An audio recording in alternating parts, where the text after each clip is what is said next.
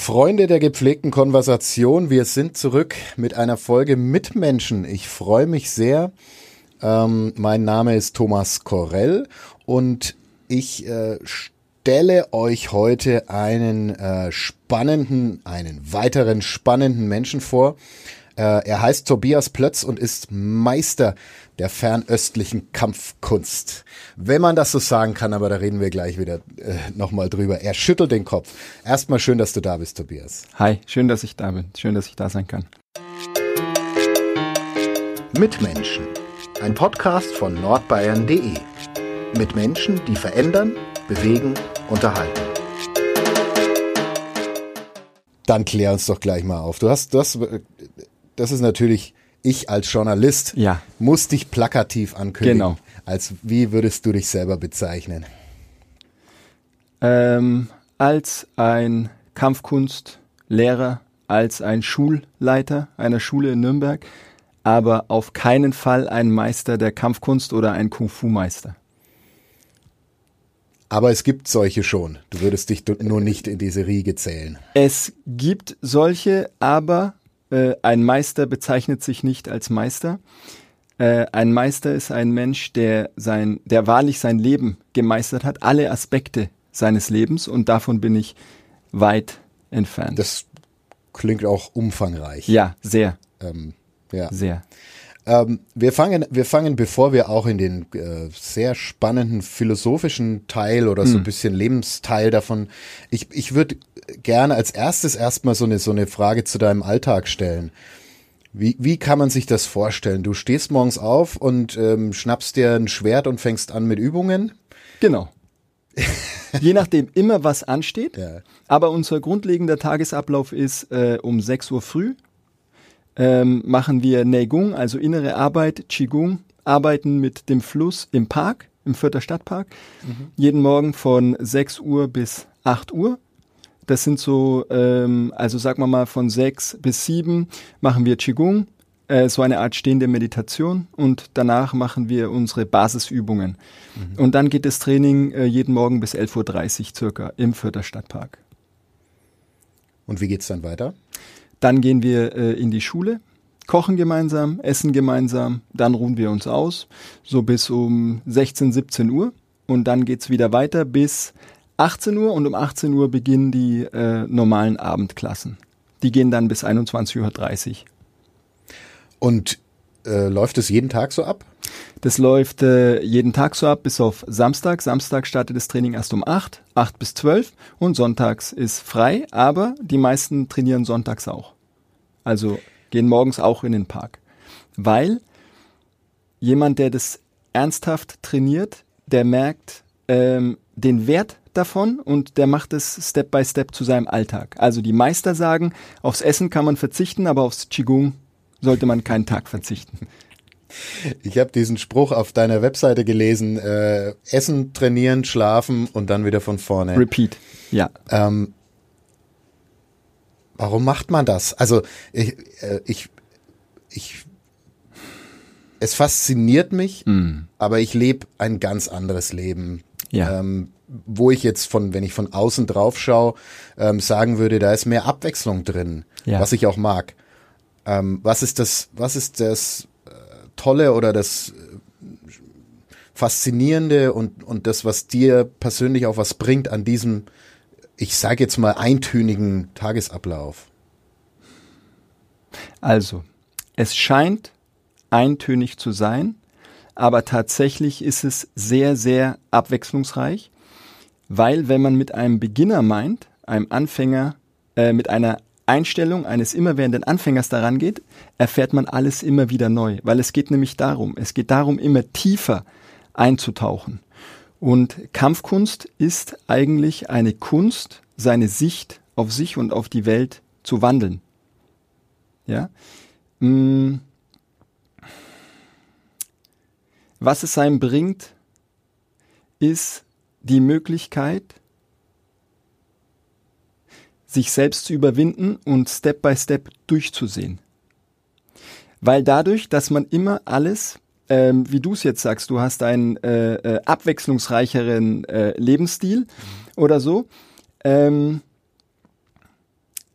abwechslungsreich heißt auch ablenkungsreich vom Wesentlichen. Auf jeden Fall. Hm. Und ähm, die Schüler, die zu mir kommen und die das so betreiben, die haben meistens einen Wunsch. Also manche haben vielleicht den Wunsch, diese Kunst mehr und mehr zu beherrschen, aber die meisten haben so den Wunsch auch, ähm, tiefer zu gehen, sich selbst und die Welt anders betrachten zu können. Also es ist auch eine Art Aussteigen, wie das dieser berühmt-berüchtigte Spruch ne, aus dem Hamsterrad. Aussteigen. Und dafür brauchst du eine Zeit lang. Um das Altgewohnte abzulegen, brauchst du eine Zeit lang, dir ein neues Habit, eine neue Angewohnheit zu schaffen. Was ist dein Wunsch? Was war der Grund, warum du damit angefangen hast? Und was ist der Grund, warum du dabei bleibst? Wo willst du irgendwie hinkommen? Tatsächlich zum Meistern deines Lebens in jeglicher Hinsicht, wie wir es am Anfang hatten? Hm. Jetzt ist mein Wunsch und meine Aufgabe, das, was mir gegeben ist, weiterzugeben. Ich habe mein Leben lang das Gefühl, dass mir ein Schatz gegeben wurde. Also sei es durch meinen Lebenswandel, durch meinen Lebenslauf. Und ähm, diesen Schatz sehe ich als meine Aufgabe, das weiterzugeben. Sei es ähm, durch die Bewegungskunst und all das, was damit einhergeht. Ja. Ähm, Aber du hast schon das Ziel, auch selber noch äh, besser zu werden oder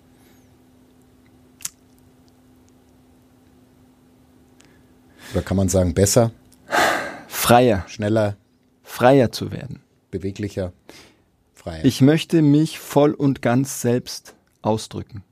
Also mein, wenn ich jetzt meinen Wunsch definieren wollen müsste, dann wäre es, ich möchte ganz und gar ich selbst sein. Und mich vollkommen selbst ausdrücken. Und äh, viele Jahre war mein einziger Wunsch, den ich noch nennen konnte, Wunschlosigkeit keinen eigenen Wunsch mehr zu haben. Ja, das geht in Richtung des daoistischen Prinzips mhm. Wu Wei, Absichtslosigkeit, Intentionslosigkeit. Das Wu Wei, man übersetzt es immer so nichts tun, aber das ist eine fehlerhafte Übersetzung. Beim Wu Wei geht es darum, ohne das Ich, ohne die Person zu tun. Die voreingenommene, vor ähm, Person zu wirken? Ähm, was mich auch an, ich weiß es nicht, äh, Buddhismus oder verschiedene fernöstliche Religionen erinnert, das Ego sozusagen auszuschalten, ähm, wo ich finde, wenn, wenn man den, den Blick auf die Welt lenkt, würde alles viel besser funktionieren und, und alles wäre vielleicht schöner und besser, wenn viel mehr Menschen das könnten und ähm, versuchen würden. Aber wenn ich auf mich zum Beispiel, natürlich denkt man erstmal an sich selbst oder andere ans Persönliche denke, dann stelle ich mir schwer vor, die Motivation zu finden, sozusagen. Die, man hat eben Wünsche. Die meisten Menschen leben ihr Leben lang von und mit ihren Wünschen und finden die Erfüllung darin, dass sie sich diese Wünsche erfüllen. Und wenn's eine Tüte Chips vor der Glotze ist, der Wunsch. Ähm, Esse ich auch. ja, sehr ja. gut. Ähm, das ist schön, dass sowas nicht verboten ist. Nein, ähm, gibt da kein Dogma. Ja. Ähm, warum, warum, oder wie, wie machst du das? Ähm, nein, anders gefragt. Ähm, Warum ist es für dich ein Ideal, wunschlos zu sein?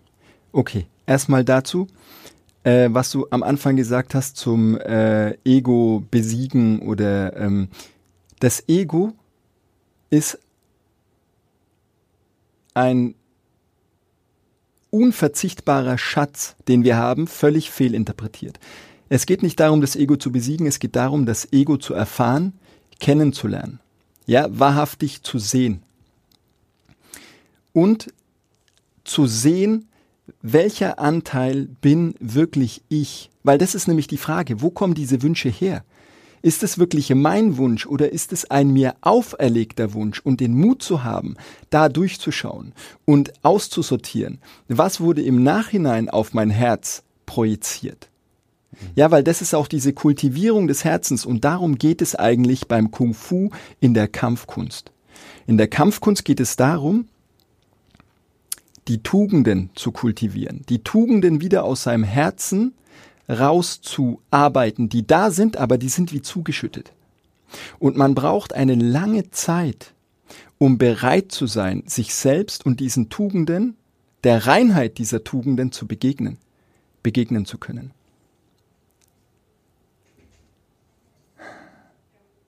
Je klarer ich mit mir selbst und mit diesen Tugenden bin, desto reiner ist das, was ich auch weitergebe. Und das ist mein Anspruch. Jetzt zum Beispiel auch bei so einem Gespräch, das wir jetzt hier haben, mit Vorsicht und Bedacht meine, diese Kunst zu repräsentieren. Und nochmal die, die, das Persönliche, also ja. wie, ähm, das Persönliche. Warum ist es für dich, für dich ähm, ideal, wunschlos? Oder äh, es klang jetzt nicht mehr nach, ganz nach wunschlos, sondern eher nach, es gibt vielleicht Wünsche, die deine eigenen sind und es gibt die von der Gesellschaft. Genau, über die das Erziehung, gilt es erstmal festzustellen. Mhm. Das gilt es erstmal festzustellen.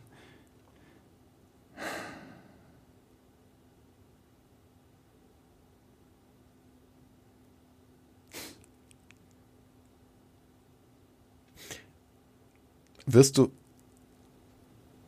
wirst du ruhiger oder besser drauf oder jetzt wirklich mal ganz alltäglich gefragt? Mhm. Ähm, geht's dir besser mit diesem Leben? Also irgendwo muss es ja herkommen, dass du, dass du es weiter so durchziehst und führst. Mhm. Du hast ja auch mal ein anderes Leben geführt. Ja, genau. Das Leben, das ich vorher geführt habe, hat mich nicht wirklich ernährt, hat mich nicht wirklich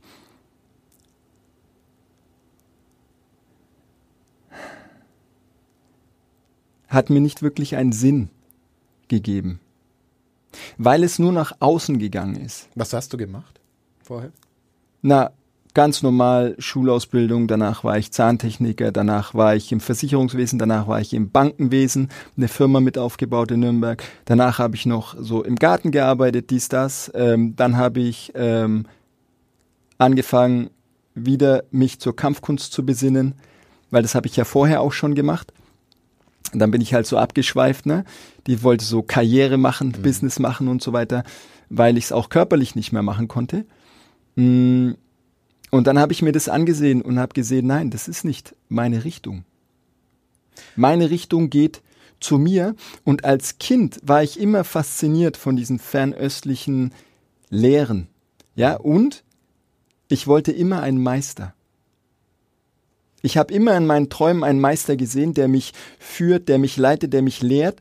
Und ganz lange Zeit war mein Vater so mein Vorbild, bis ich irgendwann da ein bisschen durchgeschaut habe und so gesagt habe, nee, da geht es auch noch weiter. Ja. So. Und dann habe ich mir immer so einen Meister gewünscht. Ja. Das heißt aber, weil du auch gesagt hast, das hat dich nicht ernährt. Ja finanziell hat's dich wahrscheinlich ernährt, hm. vielleicht äh, äh, ja. besser als das, was du, was du jetzt machst. Äh, nur Spekulation. Hm. Ähm, äh, weiß nicht, wie reich man wird mit einer, mit beim Betreiben einer Kung-Fu-Schule, aber äh, Bankenwesen klingt für mich äh, finanziell äh, durchaus lukrativ. Hm. Du musst ja offenbar an den Punkt gekommen sein, wo du, wo du gesagt hast, das ist nicht das, was mich, mir wichtig ist.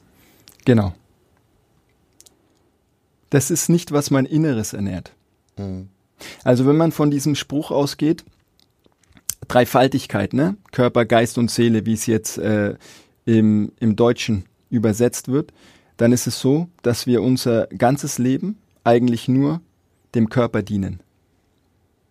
Dem, was der Körper braucht, dem, was der Körper verlangt. Mhm. Ja. Und ähm, da gibt es aber Körper, Geist und Seele. Also was machen wir für den Geist? Was machen wir für die Seele? Wie kommt man überhaupt mehr zu sich? Aber wenn man jetzt zum Beispiel viel liest oder sowas, kann man doch sagen, das geht in Richtung Arbeit für den, für den Geist. Das geht meistens nur Arbeit für den Verstand. Und Für den konzeptionellen den Verstand. Geist? Warum? Warum? Weil das, was man liest, das Wort, welches man liest, davon abhängt, wie man es interpretiert. Und die Interpretation hängt wiederum davon ab, was uns irgendjemand mal darüber gesagt hat. Die meiste Zeit denken wir nur nach. Nicht wir besinnen uns selbstständig, sondern wir sagen etwas, was jemand anders vorher gesagt hat, aber wir überprüfen es nicht wirklich. So ist wie unsere ganze Welt aufgebaut ist und funktioniert. Aber kann man alles überprüfen? Es geht nicht um Überprüfen, es geht um Wissen. Und wahre Wissenschaft findet im Inneren statt. So, da kommt einer und sagt mir, guck mal, da hinten geht er nicht hin, da ist, der Fluss ist voll kalt. Ich weiß, du hattest vor, in diesen Fluss zu gehen. Und dann kann ich sagen, oh, der hat gesagt, der Fluss ist kalt, da gehe ich nicht hin. Und ich erzähle es auch noch weiter. Ja. Oder ich gehe da selber hin und finde raus, was ist für mich eigentlich kalt. Was für ihn kalt ist, muss für mich nicht kalt sein. Was für ihn nicht schön ist, kann für mich das Schönste überhaupt sein. Den Mut zu haben, dem zu folgen. Das ist der Unterschied von Verstand, Glauben und Vertrauen. Der Verstand ist begrenzt. Der Glauben liegt außerhalb des Verstandes, aber ist nur ein Glauben. So, man kann es mit diesem Eisberg beschreiben. Du siehst diesen Eis, Eisberg an der Oberfläche von diesem ähm, vom vom Meer und das ist deine Realität. So und du glaubst, dass da etwas ist, was unter dieser kalten Oberfläche sich verbirgt. Das Vertrauen bringt dich dazu, dass du unter dieser Oberfläche schaust und anfängst, dich unter dieser Oberfläche aufzuhalten und zu beschäftigen. Klingt aber, oder äh, da, da geht's dann auch wieder ja hauptsächlich um das Ich, um einen selbst. Kommt mir so vor. Wenn ich jetzt was wissen will über, weiß ich nicht, den Nahostkonflikt oder Amerika im 17. Jahrhundert, ähm, dann kann ich es nicht selber äh, herausfinden oder überprüfen, in dem Sinn, wie du es gerade gesagt hast. Ich kann Das nicht ist, ins was man Wasser denkt. springen. Das ist, was man ich denkt. muss was lesen drüber. Genau, genau. Das ist, was man denkt. Das ist der konzeptionelle Verstand, der denkt, es gibt nur diese Möglichkeit.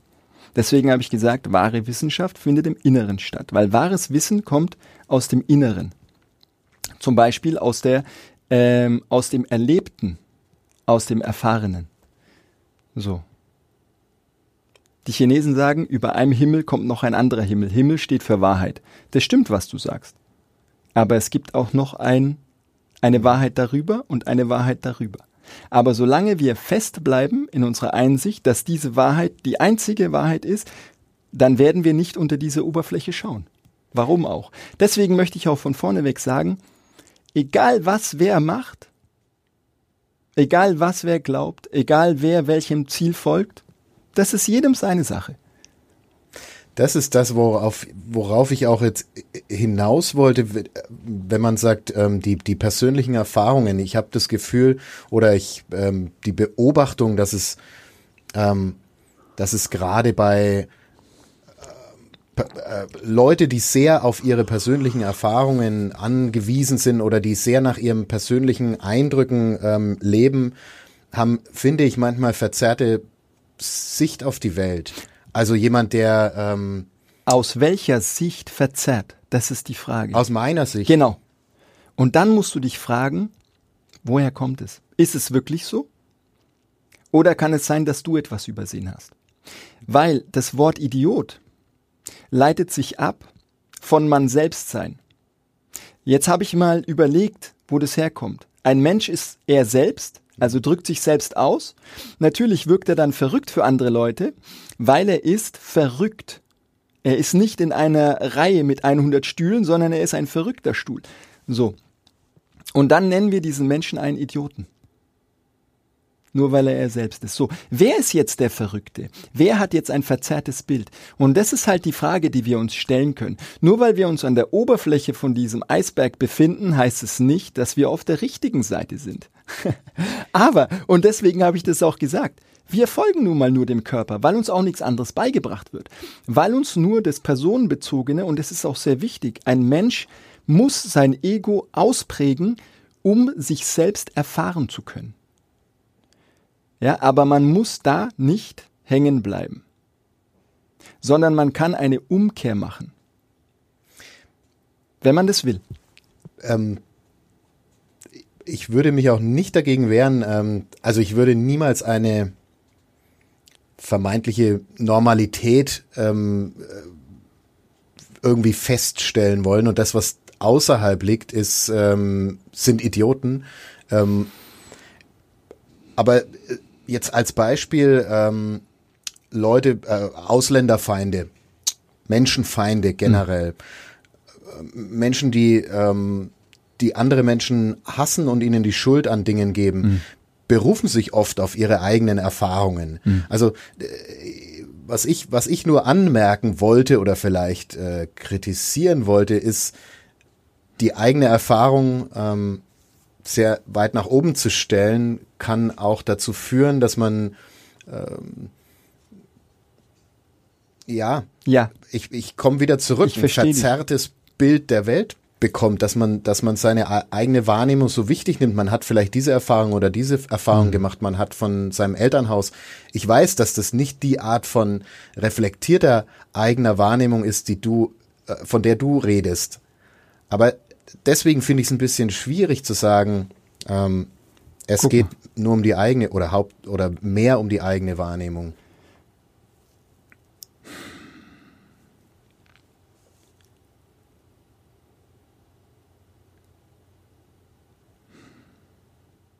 Erstmal, wir alle haben eine Art verzerrtes Bild auf die Welt und wir alle haben auch etwas Geartetes, was du gerade äh, gesagt hast, ne? sei es menschenfeindliches, sei es, mhm. mh, das kommt von unserer Unbewusstheit. Alles kommt daher, dass wir uns selbst nicht wissen. Der Mensch, der sich näher kommt, der kommt allem und allen näher. Aber wir sind nun mal so weit weggebracht von dieser Realität, von der letzten Instanz und Konsequenz der Einheit, ja, äh, oder der sogenannten Unsterblichkeit. Ähm, nichtsdestotrotz kann jeder dieser Menschen dazu beitragen, mir ein Beispiel zu sein und noch der schlechteste mhm. von diesen Menschen. Und die Frage ist, inwieweit schauen wir nur auf die Oberfläche und bewerten das? Inwieweit haben wir uns selber gefragt, ist es wirklich so? Wo kommt es eigentlich her? Mitgefühl und Verständnis für jeden äh, Menschen und seine Geschichte. Weil wir sind nicht frei. Wir sind nicht frei von unserer Gesinnung und wir sind nicht frei und es ist wahrhaft und wahrlich schwierig, äh, sich davon zu befreien. Aber alles beginnt damit, sich diese Fragen zu stellen. Und wenn ein Finger nach außen zeigt, auf die Menschen zeigen drei zurück auf einen selbst. Was ich gerne so stehen lasse und nochmal zu dem Punkt zurückkommen, wo wir vorhin angekommen waren. Du hast ähm, dann einen Meister gefunden und bist auf einen Weg gegangen. Ja. Erzähl doch mal ein bisschen was davon.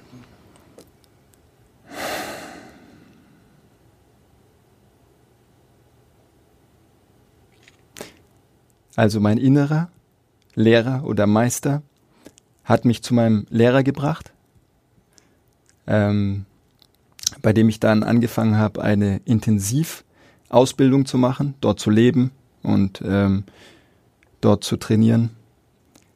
Und, äh, Wo war das? In Berlin. Mhm. Und es war so, dass ich äh, ein Video gesehen habe. Ich habe ihn schon länger äh, immer wieder so beobachtet, aber ich habe immer gedacht, ja, ich mache was anderes. Ähm, also ich mache eine andere Art von Kung Fu, habe ich immer gedacht. Und es war eben eine mehr äußerliche Art von Kung Fu, weil ich wollte halt immer ein toller Kämpfer, ein toller Performer. Ich wollte einfach immer so ein toller Mensch sein, so in der Art, ja. Äh, ja. Ist ja auch cool. Ja, genau. Das war auch noch cool und mhm. so und alles. Aber irgendwann ging es halt nicht mehr um dieses Coole. Irgendwann ging es mehr um das Heilen. Irgendwann ging es mehr um das ruhiger werden, nach innen gehen anstatt nach außen, langsamer anstatt zu schneller. Und dann habe ich halt eine Bewegung gesehen von ihm äh, bei einer Performance auf einer äh, auf einem Wettkampf. Und bei so einer Öffnungsbewegung hat er sich bewegt und ich konnte es nicht begreifen, wie sich ein Mensch noch feiner wie Wasser bewegen kann. Es hat mich meine damalige Freundin habe ich hergerufen, ich habe halt geweint, ne, habe gesagt, ob sie das sieht. Sie hat gemeint, ja, das ist schön. Aber das war etwas anderes. Für mich war das nicht von dieser Welt. Und ich habe selber acht Stunden, zehn Stunden am Tag trainiert, aber mit Ehrgeiz. Und das Erste, was mein Lehrer mir gesagt hat, bei uns geht es um Ehrgeizlosigkeit, Beständigkeit und Vertrauen. Also anstatt mit Ehrgeiz zu trainieren, beständig zu trainieren und mit Trust, Vertrauen. Und das hat sich bei mir, dieses Wort Trust hat sich bei mir so eingebrannt. Da ging so eine Reise los. Und äh, mein Lehrer hat mir dann das Vertrauen gegenübergebracht, dass er gesagt hat, äh, mit, mit elf weiteren oder zwölf weiteren Personen, dass wir nach China gehen werden, um dort eine Kung-Fu-Schule zu eröffnen. Ich meine nach China, ja, wo das herkommt. Ja. Und, aber es hat keiner von uns hinterfragt. Wir haben einfach gesagt, okay, let's go. Dann sind wir alle arbeiten gegangen. Mhm. Wir hatten dieses Projekt und ähm, dann sind wir da alle gemeinsam nach China gegangen, in die Wudang-Berge und haben dort eine, also auf dem Berg in Wulungung, dem Tempel der fünf Drachen, und dort haben wir dann eine Kung-Fu-Schule eröffnet. Und Leute aus der ganzen Welt sind gekommen, um bei uns Kung Fu zu lernen und sich als Instructor ausbilden zu lassen. Noch kurz die Nachfrage, wie heißt der, der Meister, von dem du gelernt hast?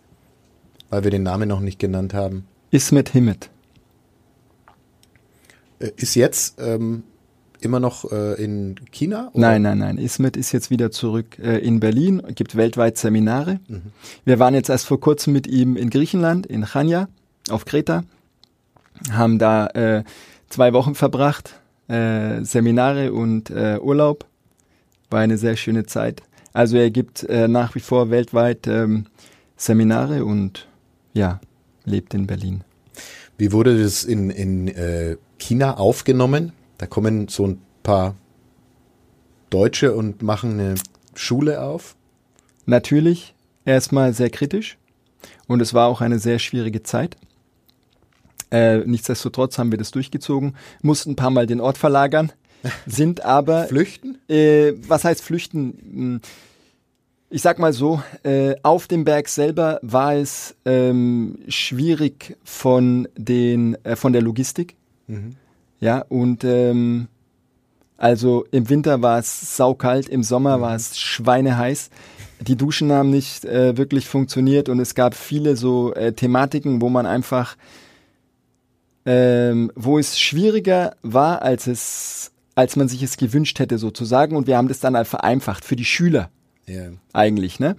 Und äh, dann sind wir erstmal in die Stadt und dann sind wir noch ein bisschen außerhalb an so einem See, Taiji Lake und alles voll schön. Letzten Endes sind wir dann nach Hainan in den Süden von China äh, auf so eine chinesische Tropeninsel. Man nennt es auch das äh, chinesische Hawaii. Ah ja. Ja.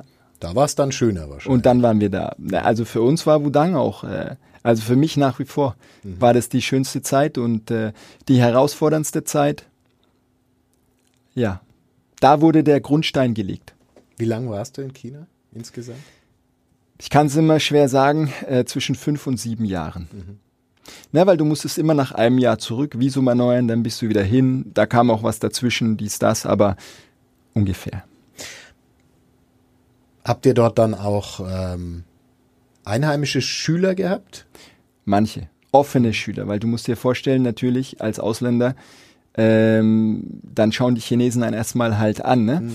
So, aber es sind einige offene einheimische Chinesen auch zu uns gekommen und ähm, haben dort ihr Training gemacht.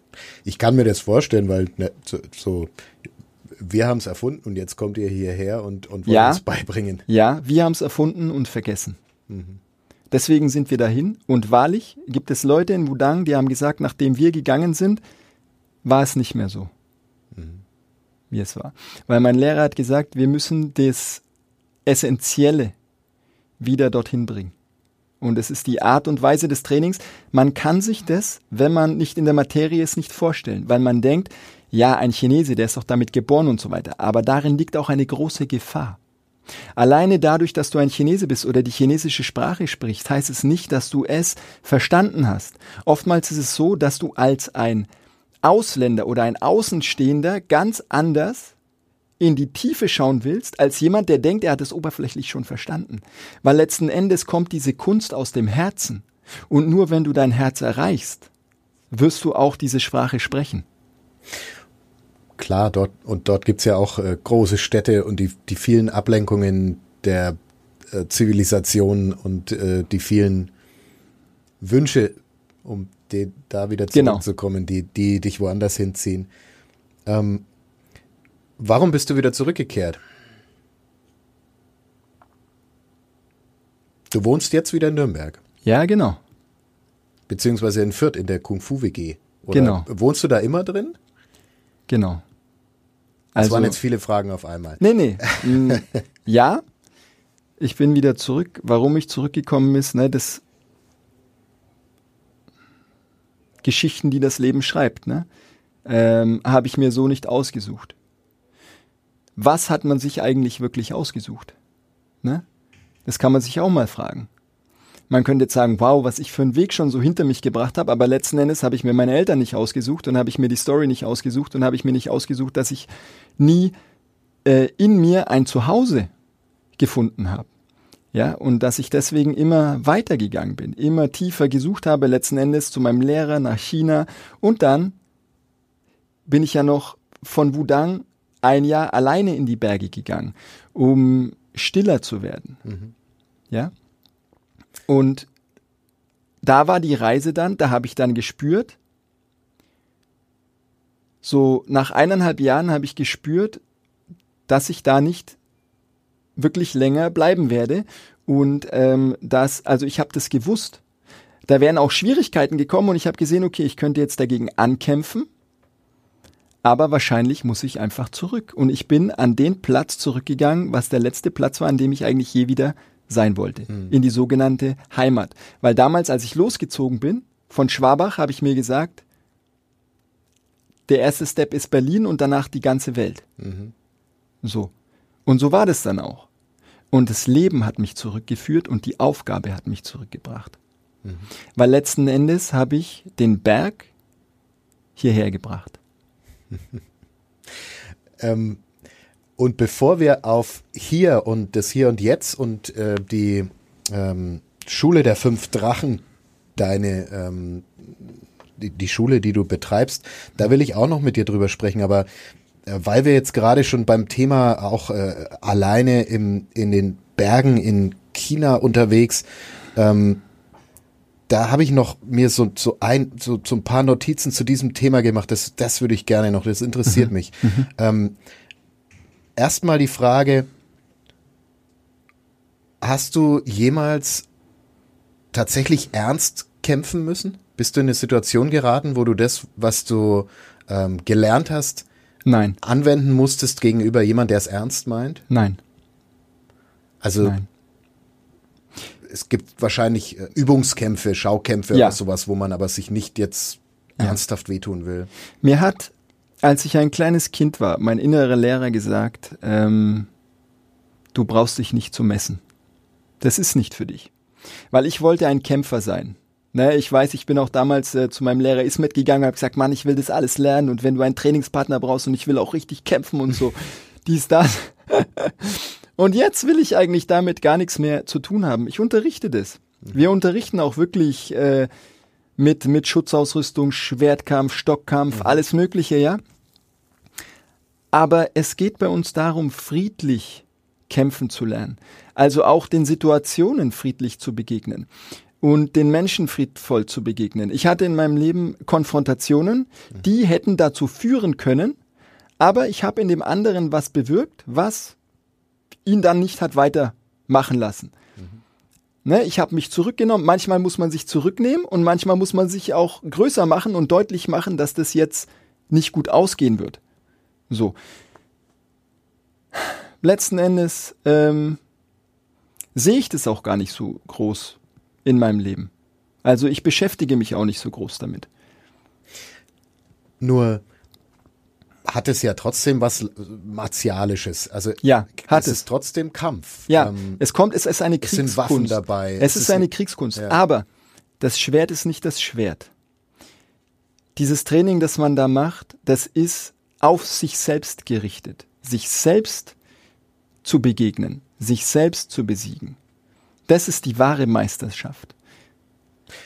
Könnte man aber nicht sagen, ich ähm, habe einige äh, Videos auch gesehen auf ja. deiner Webseite, da gibt's ja auch Übungen, die für mich ähm, mehr an Tanz als an Kampf erinnern. Ja. Ähm, könnte man nicht sagen, okay, wir lassen die Waffen weg, wir lassen das, ähm, den, den Kampf weg, wir äh, machen eine Mischung aus, aus Tanz, Meditation, Bewegung. Äh, hm, kann man machen, wenn man das, wenn man das man verwässern und Ziel. vermischen will. Nein, es ist eine Kriegskunst. Das Ding ist nur, man versteht diesen Tanz nicht. Wieder, das ist die oberflächliche Betrachtung von etwas, was man denkt, weil es eine feine, fließende, ähm, tänzerische Bewegung ist, mhm. denkt man, es ist Tanz. Aber es gibt einen riesigen Unterschied zwischen Tanzen und Kampfkunst. Und gerade die Kampfkunst, die man nicht von vornherein interpretieren kann, ist die gefährlichste. Wie gesagt, dieser Kampf in der Kampfkunst geht es wahrlich um etwas anderes. Es geht um die Tugenden, die in ihr verborgen sind. Schau, du kannst die Fähigkeit erlangen mit einem Tiger. Es gibt Menschen, die haben so eine äh, Kraft und so einen Skill, dass sie einen Tiger besiegen können. Ja, oder ein wildes Tier oder keine ja. Ahnung, was für einen Typen. Mhm. Aber was für eine große Kraft ist es, wenn dieser Tiger dir überhaupt nichts will? Wenn dieser Tiger dir friedvoll begegnet? Aber Dadurch, dass du dir selbst begegnet bist und dich selbst überwunden hast. Ich verstehe den Punkt, auf den du hinaus willst. Das kann jemand machen. Natürlich, das gibt es auch, ne? Ähm, ich selbst mache das, was durch mich gemacht wird.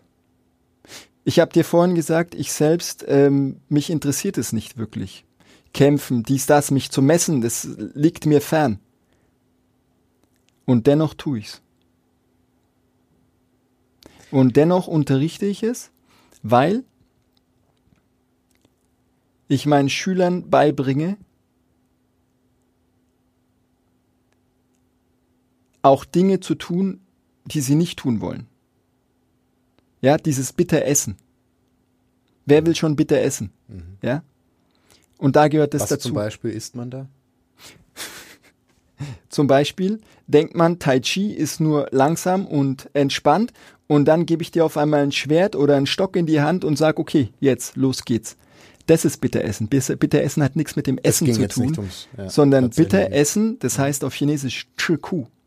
Chiku bedeutet, dass du Dinge auf dich nimmst, die du nicht auf dich nehmen willst, aber das beständig und dass diese Dinge, die vorerst bitter waren, auf einmal süß werden. Mhm durch die Beständigkeit, weil du das Bittere überwindest.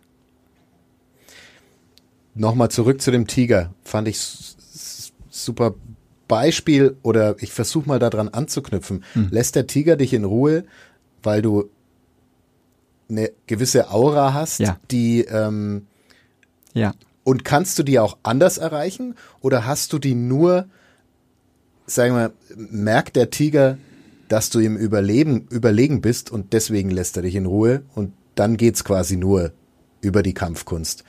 Nur ist es dann an dem Punkt, wo der Tiger das spürt und du es deswegen überhaupt nicht mehr, deine Skills gar nicht mehr auspacken musst, sozusagen. Ja. Meines Erachtens ist es so, dass sich da im Herzen nichts mehr rührt, dass da kein Unterschied mehr ist zwischen dem Tiger und dir, dass du da lediglich ein geeintes Wesen im Herzen vor dir hast. Ja? Dass du nichts mehr hast, was dich ängstigt, was dich stört oder sonstiges. Deswegen steht im Dao De Jing, ähm, dass der Tiger auch nichts findet, worein er seine Pranken schlagen kann. Weil du dann nicht mehr da bist. Du, der du Angst hast, du, der du einen Feind im Tiger oder eine Gefahr oder all das im Tiger siehst. Man mhm. kennt das mit Hunden, ne? Je mehr man Angst hat, desto mehr wittert er das und desto mehr fängt er an, dich kontrollieren zu wollen und, und so weiter und so fort. Wenn du läufst, rennt er dir hinterher. So ist es. Mhm. So ist es, ja? Und das kann man, das ist, in Kleinigkeiten kann man das sehen und das ist mit Menschen genauso. Weil die, der größte Teil der Kommunikation findet nicht verbal statt, sondern energetisch. Aber wir reden jetzt nicht davon, äh, dass du persönlich ähm, Also wir reden nicht, äh, du würdest nicht gerne einem, einem, einem Tiger in freier Wildbahn begegnen. Nein. Also ja. Also ja und nein. Also ne, so meine größte, ähm, sage ich mal, mh, mm, Kindheitsangst war immer ein Hai. Ja, ich mhm. bin immer, äh, habe immer geträumt, ich schlafe in der Badewanne ein, bin im offenen Meer und dann kommt so ein Riesen, so ein weißer Hai, ja, dies, das. Aber ich würde so einem Hai gerne begegnen, aber vielleicht nicht so in freier Wildbahn, ja, mhm. genauso wie so einem Tiger, weil so weit bin ich äh, bei weitem nicht, mhm. ne, wenn wir jetzt von Angstlosigkeit oder sowas sprechen. Nichtsdestotrotz ähm, gibt es dieses Wissen in mir, das dieses Potenzial in sich trägt. So, und ich mich insofern nicht davon trenne. Weil es ist es, äh, am Anfang geht alles los mit der Vorstellungskraft dass man sich das überhaupt erstmal vorstellen kann, sich das sichtbar macht, also diese Möglichkeit.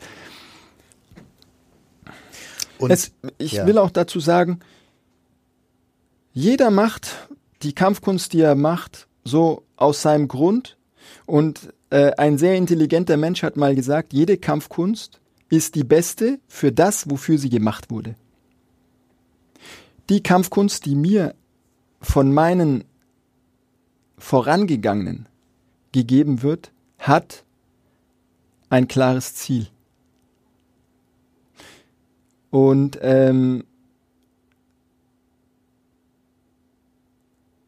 es ist die eigene Vorstellung, immer wieder zu brechen, sich immer wieder selbst zu überwinden. Und ähm, ich selbst, ich habe jetzt zum Beispiel auch ähm, an so Kämpfen oder sowas teilgenommen. Ja, ich mag das nicht besonders. Ähm, in der Jugend mochte ich das, ne? Also halt so so so Wettkämpfe, mhm. so äh, Taekwondo-Wettkämpfe oder äh, Brazilian Jiu-Jitsu-Wettkampf oder was auch immer, ja.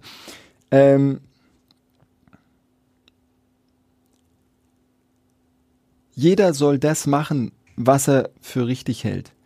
Äh, ich unterrichte meine Schüler nicht dafür. Wenn jetzt ein Schüler zu mir kommt und sagt, Mann, ich will voll so kämpfen lernen und so dies, das auf der Straße, dann sage ich, guck mal, wir haben da bei uns hinten so ein Thai-Box und äh, MMA, dies, das, ja.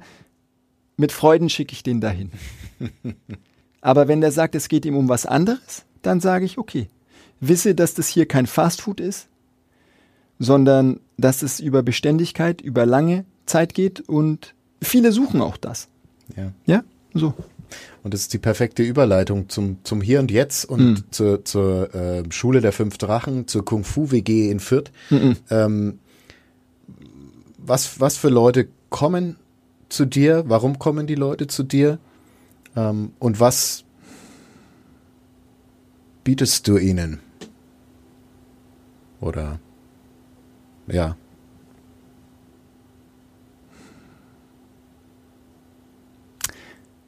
Was für Leute zu mir kommen.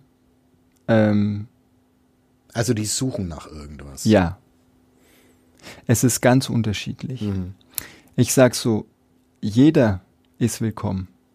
Aber natürlich, um das jetzt in der Kung Fu WG machen zu können oder auch um eine wirkliche Ausbildung mit mir ähm, durchschreiten zu können, musst du einen gewissen Wunsch in dir tragen. Sei es, dass dich diese Kunst äh, total fasziniert, diese Bewegung, ne, all das und dass du das erlernen willst.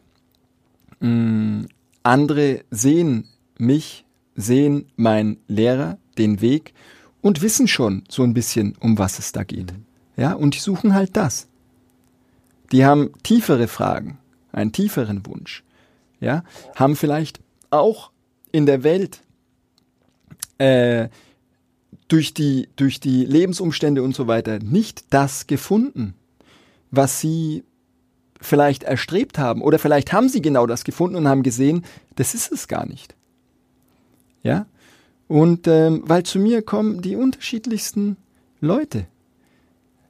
Jeder ist willkommen. Also diese Schule ist für jeden, aber nicht jeder ist für diese Schule. Mhm. Ähm, was diese Leute bei mir finden, ist ja. eine Konfrontation.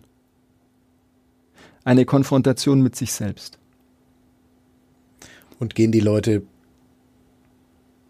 anders daraus hervor oder denkt man sich manchmal auch, okay, der war jetzt irgendwie ein halbes Jahr da, der ist jetzt wieder weg, die, das hätte er sich auch sparen können.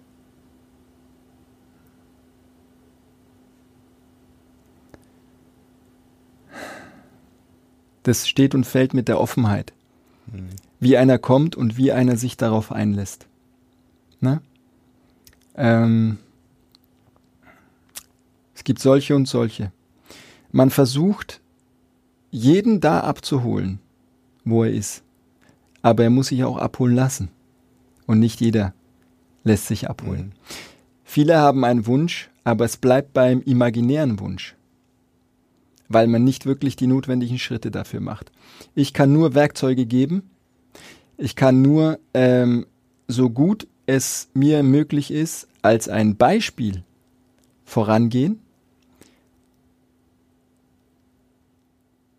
Dann hat man natürlich auch die Wahl, ob man jetzt nur auf meine Fehlerhaftigkeit schaut oder halt auch auf das, was dahinter ist. ähm, aber letzten Endes kann ich nur äh, die Werkzeuge geben und den Schüler bei der Hand nehmen. Ähm, dass er mehr und mehr mit diesen Werkzeugen arbeitet. Frustriert dich das, wenn jemand Nein, frustrieren nicht, nicht offen ist äh, oder nicht das nicht macht, nicht kann? Also, nicht will. Ich bin nicht bei der vollkommenen Akzeptanz. Deswegen, wenn ich ehrlich bin, muss ich sagen, äh, es ist manchmal ähm, traurig mhm. zu sehen, welche Möglichkeit ein jeder Mensch in sich birgt und wie wenig man davon lebendig werden lässt. Und ich weiß, dass diese Übungen zur Lebendigkeit führen können. Und ähm, das weiß ich aus meiner eigenen Erfahrung, aber das weiß ich auch von ganz, ganz vielen anderen mhm. Schülern, Schülern meines Lehrers, meinen eigenen Schülern, wo ich sehe, wie dieser Schatz anfängt zu blühen. Ja, und ähm, nichtsdestotrotz weiß ich, dass jeder seine Geschichte hat und dass jeder äh, seinen Rucksack trägt und dass alles seine Zeit hat. So. Deswegen ähm, sage ich ja auch, die Tür ist immer offen. Mhm auch die Tür der Kung Fu WG, über die wollte ich auch noch mal mit dir sprechen, mhm. kurz zumindest. Ja. Ähm, wie kann man sich das vorstellen? Ist das so eine ähm, äh, freie Hippie-Kommune, wo ein paar Menschen zusammen in der Wohnung leben und zusammen Kampfkunst ähm, oder kämpfen, üben? Mhm. Also. Ist da Platz für persönliche Liebesbeziehungen? Hat man sein eigenes Zimmer oder also wirklich jetzt ganz mhm. blöd und neugierig gefragt, wie kann man sich das vorstellen? Also es ist folgendermaßen. Ich selbst bin ja sozusagen ähm, in so einer Kung-Fu-Gemeinschaft, ähm, in Kung-Fu-Schulen, in Tempeln und so weiter aufgewachsen. Also aufgewachsen sage ich, weil mein Heranwachsen hat erst begonnen, als ich meinem Lehrer begegnet bin, als wir dann nach China gegangen sind. Ich habe ja mit meinem Lehrer auch dann zusammen gewohnt da in Berlin. Da sind wir nach China gegangen und dann habe ich immer in solchen Einrichtungen gelebt, ja. Und ähm, da hat man nicht so viel Privatsphäre und da hat man nicht so viel und da steht man jeden Morgen gemeinsam früh auf und das wird getragen durch einen gemeinsamen Geist. Mhm. Und ich wollte einen Platz wie diesen eben hier schaffen, was sehr schwierig ist. Eigentlich wollte ich das in der Schule selbst, aber das geht nicht aus rechtlichen Gründen und so weiter. Und dann habe ich äh, eine tolle äh, Wohnung gefunden, eben in Fürth, zweistöckig. Und ähm, dann habe ich einfach gesagt, okay, ähm, ich werde halt nur Leute damit reinnehmen, die das halt auch so machen wollen. Und wir machen eine Kung-Fu-WG zusammen, die eben unter diesem gemeinsamen Geist, unter auch meiner Führung grundlegend ist es diese Schule der fünf Drachen mhm. unter meiner Führung. Aber ähm, meine Schüler haben ihre ganzen Freiheiten. Also da gibt es keine Dogmen oder irgendwie sowas, ne? Außer dass ich sage, pass auf, Alkohol geht halt nicht, ne? Mhm. In der Schule und wenn du rauchen willst, dann halt draußen. Mhm. So. Und grundlegend kann man sich das so vorstellen, dass sich da Menschen zusammenfinden, die dieses Training und diese Schulung als ihren Lebensmittelpunkt setzen und wir in diesem gemeinsamen Geist diesen Platz äh, lebendig werden lassen. So. Ähm, Liebesbeziehungen, es gibt's alles. Ist alles möglich. Mhm. So. Ähm, wir haben auch einen Hund, ja.